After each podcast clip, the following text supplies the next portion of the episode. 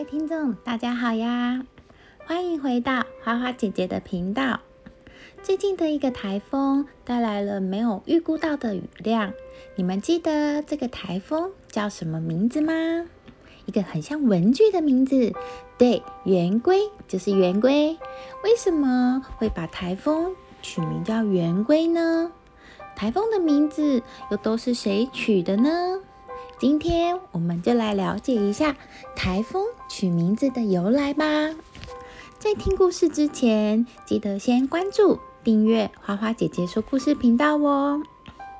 对台湾人来说，台风是一个蛮常出现在新闻里的现象。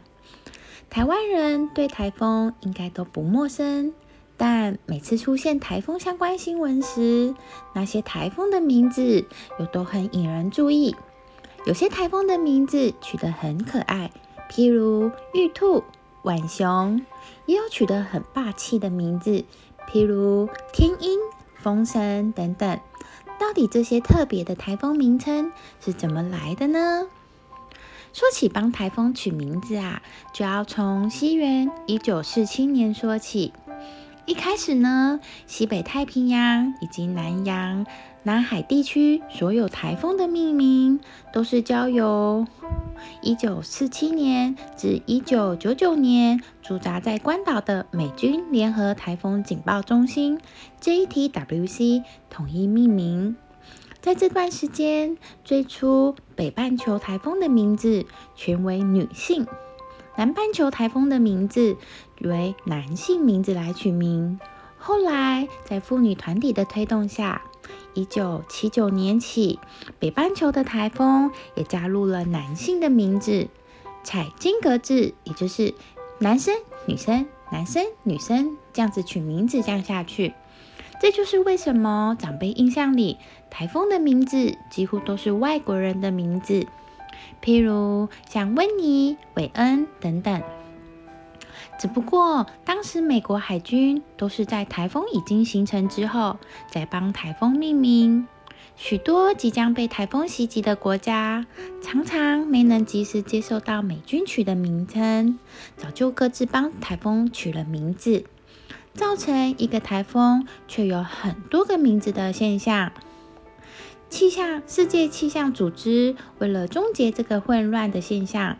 召集了十四个位于西北太平洋与南洋周围容易遭受台风侵蚀的国家或是地区，组成台风命名委员会。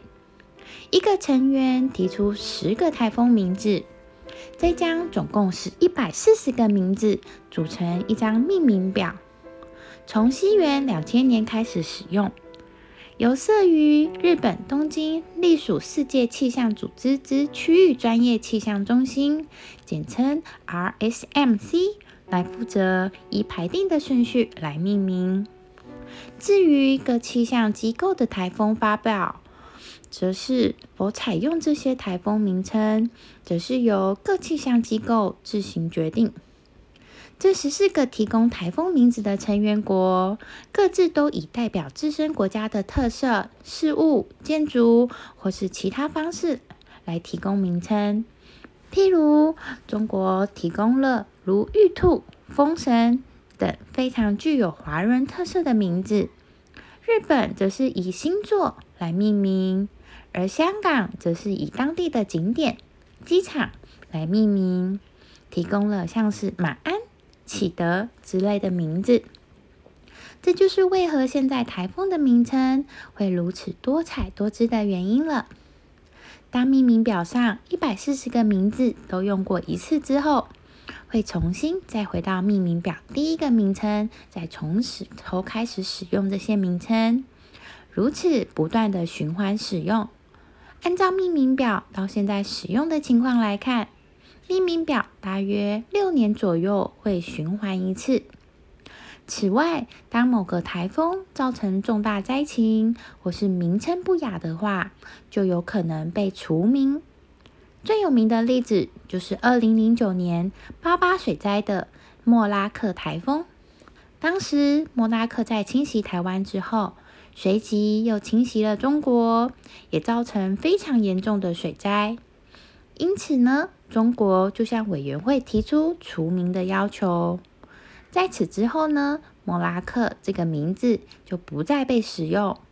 提供这个名字的国家就要另外再提供新的名字补上缺额。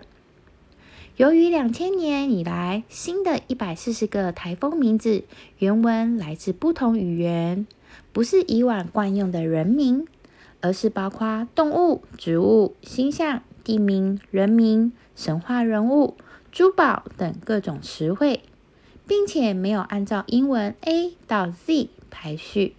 所以呢，十分复杂与不规律。中央气象局为了慎重起见，做了民意调查，超过七成四的民众认为，台风消息报道以台风编号为主，辅以国际台风名命名较为适合。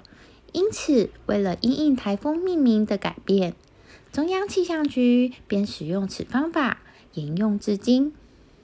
这些台风名字原本的含义都是命名国想要展现出来的特色，有些很有趣。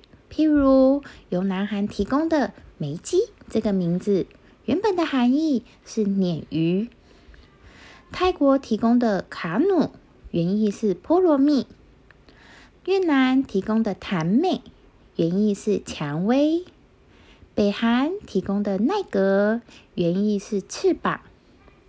泰国提供的巴比伦原意是雨神，马来西亚提供的塔巴原意也是鲶鱼。嗯，看来鲶鱼很受到欢迎呢。台湾并没有加入世界气象组织，因此并没有参与台风命名。如果花花姐姐有机会帮台风取名字的话，可能会想到大肠面线台风。鸡排台风、串冰台风、豆花台风等等，你们想要帮台风取什么名字呢？欢迎留言跟大家分享哟。